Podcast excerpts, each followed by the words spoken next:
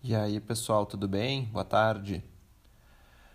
Bem, no podcast de hoje eu resolvi comentar um pouco sobre o caso da Suécia em relação ao coronavírus, tá? O que que eles estão fazendo de diferente do mundo e, e tentando aí tecer algumas opiniões se isso tá, se está dando certo o que eles estão implementando lá ou não. Tá? Existem, claro, correlações, opiniões, uh, muitas influências políticas quando a gente conclui alguma coisa sobre qualquer país, se está dando certo ou não o controle da doença. Mas a Suécia é um caso particular muito interessante de se discutir, porque diferente de praticamente todos os países ocidentais ou, e também os mais desenvolvidos, uh, eles não implementaram o modelo de lockdown, não fizeram quarentena. Tá? Eles, na verdade, fizeram uma, algumas recomendações apenas. É, né, os idosos tomarem um pouco mais de cuidado, pois existe aí, claro que eles não negam que existe uma, uma epidemia em curso, então, idosos uh, ficarem mais em casa, uh, proibiram temporariamente os eventos de massa, grandes shows, essas coisas. Tá? Se não me engano, eles permitem até uh, concentrações de até 50 pessoas, então isso limita bastante os, os grandes eventos. E, um, e fora isso, uma que outra sugestão de distanciamento, caso a pessoa queira ir para locais públicos, restaurantes, supermercados, mas tudo muito assim na base da recomendação, tá? Não, não no sentido do decreto obrigatório sob pena de multa ou prisão, né? enfim, uh, isso está longe de, de ser o, o caso lá. E aí eles estão adotando essa, essas medidas bem brandas já faz dois meses mais ou menos. E o total de mortes até o momento está em 2.600 para uma população de 10 milhões e poucos habitantes. Tá?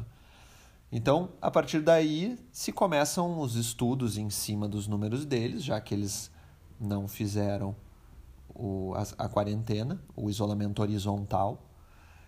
E e com isso se tenta entender se deu certo o que eles estão fazendo ou deu errado.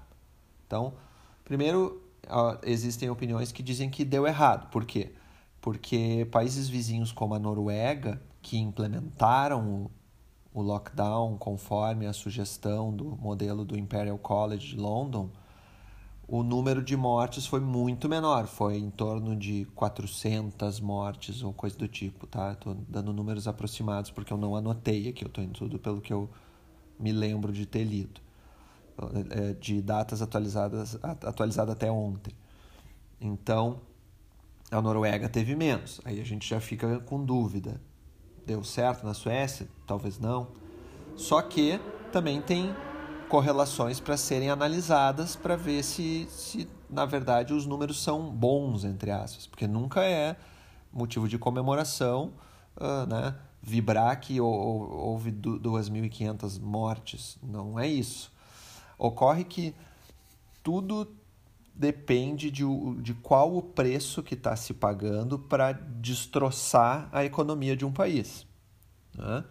Então, assim, Vamos pegar, por exemplo, os Estados Unidos, a Itália, a Espanha. Eles resolveram adotar esse modelo de restrições mais rígido, tá? Uh, enfim, a projeção Estados Unidos, a projeção nos Estados Unidos, conforme o modelo do Imperial College, é que se não houvesse medidas duras de isolamento, a gente poderia ter até 2 milhões de mortes no país, lá nos Estados Unidos. E com o isolamento, tá, é, teriam em torno de 100 mil mortes, de 100 a 200 mil. Então, 10%. Realmente, se, se é essa projeção, se acontecesse conforme o estudo deles, estamos economizando muitas vidas. Tá? Então, os Estados Unidos está lá com um controle absoluto ou muito grande de, de liberdade e já se tem 65 mil mortes em, em 40 dias, ou um pouco mais de 40 dias. Tá? A Itália está há quase dois meses em quarentena, também milhares de mortes, continua morrendo gente. Espanha também, muita gente. Aí fica aquela, aquele questionamento: puxa, e se não tivessem feito uh, o distanciamento obrigatório, quantos mais morreriam? Realmente, é um ponto de vista. Né? Soma ali: Itália já tem 28 mil mortos, mesmo com isolamento, Espanha, 25 mil mortos, mesmo com isolamento. Mas é, é, é eu acho interessante questionar de um outro ponto de vista e se não tivesse sido feita a quarentena? Realmente morreriam muito mais pessoas ou morreriam menos? Porque é, o estudo que, que é mais arriscado né, que, e que foi o adotado lá na Suécia é, é de que existe aquela teoria da infecção do, do rebanho. Né? Tu vai, todo mundo vai acabar infectado, porque o vírus é altamente contagioso, vai lá 70% da população Algumas pessoas realmente vão acabar morrendo, como em centenas de outras doenças já aconteceu. Só que como elas se imunizam mais rápido e continuam na rua e não ficam amontoadas em casa, ele pode até matar menos. Só que são estimativas, ninguém sabe ao certo. Então é mais arriscado. O Boris Johnson lá na, no Reino Unido, ele quis fazer isso no início. Ele não queria fazer o lockdown. Só que foi duramente criticado então ele voltou atrás com a ideia de deixar infectar o rebanho. Uh, botou em quarentena o país, que está assim já há mais de um mês, certo? Quarentena bem rígida. E mesmo assim já morreram mais de 28 mil pessoas. Só que daí, daí como é que os defensores do isolamento justificam? Deveria ter sido feito antes, mais cedo. Então eu costumo dizer assim, porque a minha opinião é, bem pessoal, tá? Minha opinião pessoal é que o isolamento vertical seria mais uh, eficiente, tá? que, que economiza, poderia sim ter mortes, mas pelo menos salvaria muito da, das economias, porque o, o outro modelo ele ele transforma, como é que se diz assim, mergulha o país numa recessão muito longa, que é o que vai acontecer aí em dezenas de países e no mundo, na média. Então, uh, aí fica aquela dúvida. É, é, e eu digo assim que é um, é um discurso um pouco mais fácil de, de defender o do isolamento horizontal. A pessoa diz assim: não, olha só, esse país aqui morreu pouquíssimas pessoas, deu certo o isolamento, ele adotou o isolamento horizontal e deu certo, só morreu X pessoas. Ah, mas e o país Y que adotou também esse modelo rígido e morreu uh, 60 mil pessoas. Ah, não, é que esse uh, deveria ter feito antes o isolamento. Então fica mais fácil de defender. Ele, ele, se é implementado e teve bons números, ele deu certo, e se teve números catastróficos é porque ele tinha que ter sido aplicado antes. Né? Então, eu acho importante assim levantar essa questão. Aí vem a Suécia para tentar mostrar que não existe uma verdade absoluta, que o modelo Imperial College talvez não funcione para todos os países. Existem muitos, muitos critérios, muitas correlações que podem daí fazer com que tu não precise pagar o preço de, de destruir a economia para ter o mesmo número de mortes ou até menos, a gente não sabe. A gente não sabe se a Suécia teria mais mortes ou menos mortes com o isolamento total.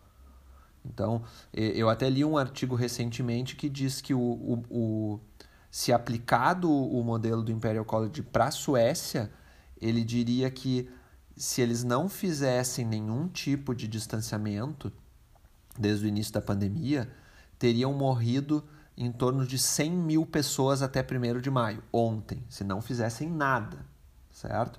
E, e se fizessem, ou seja, protegessem as pessoas, deixando em casa, fique em casa, só serviços essenciais e tal, aí morreriam apenas de 10 a 20 mil pessoas até ontem. Bom, a Suécia não fez isolamento nenhum, ou praticamente nada, e até ontem morreram 2.500.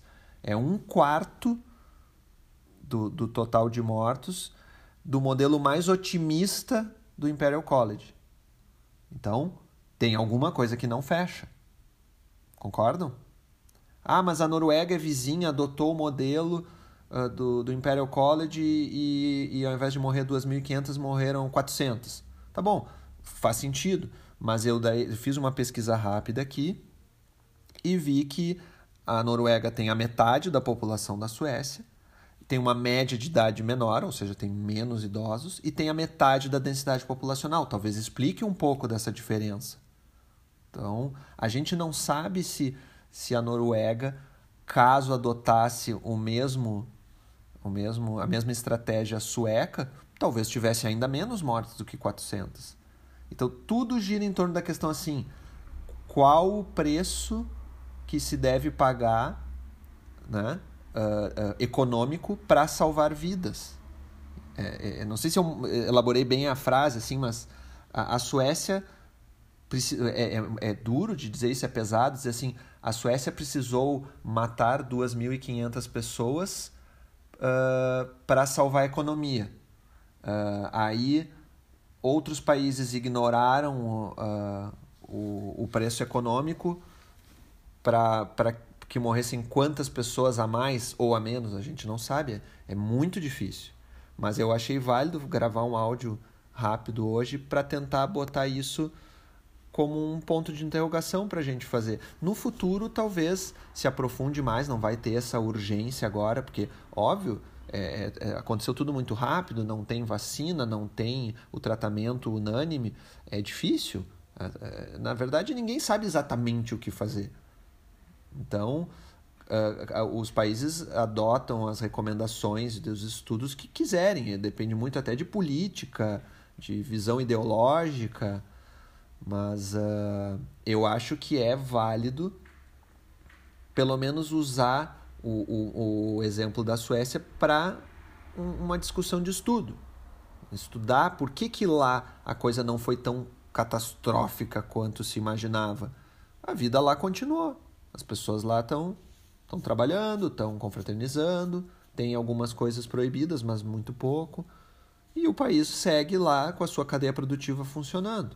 Talvez prejudicado um pouco por importações, enfim, não está podendo exportar para alguns países, mas lá eles certamente, se vão ter alguma redução de PIB, não vai ser tão gigantesca quanto a maioria dos outros países. Então é isso. Fica aí a, a ideia de reflexão e queria saber a opinião de vocês também. Quem quiser comentar a respeito desse podcast de hoje, não deixem de mandar uma mensagem ali pelo nosso site gcprime.com.br, formulário de contato. Tá bom, amigos? Um abraço, bom fim de semana e se cuidem. Saúde a todos.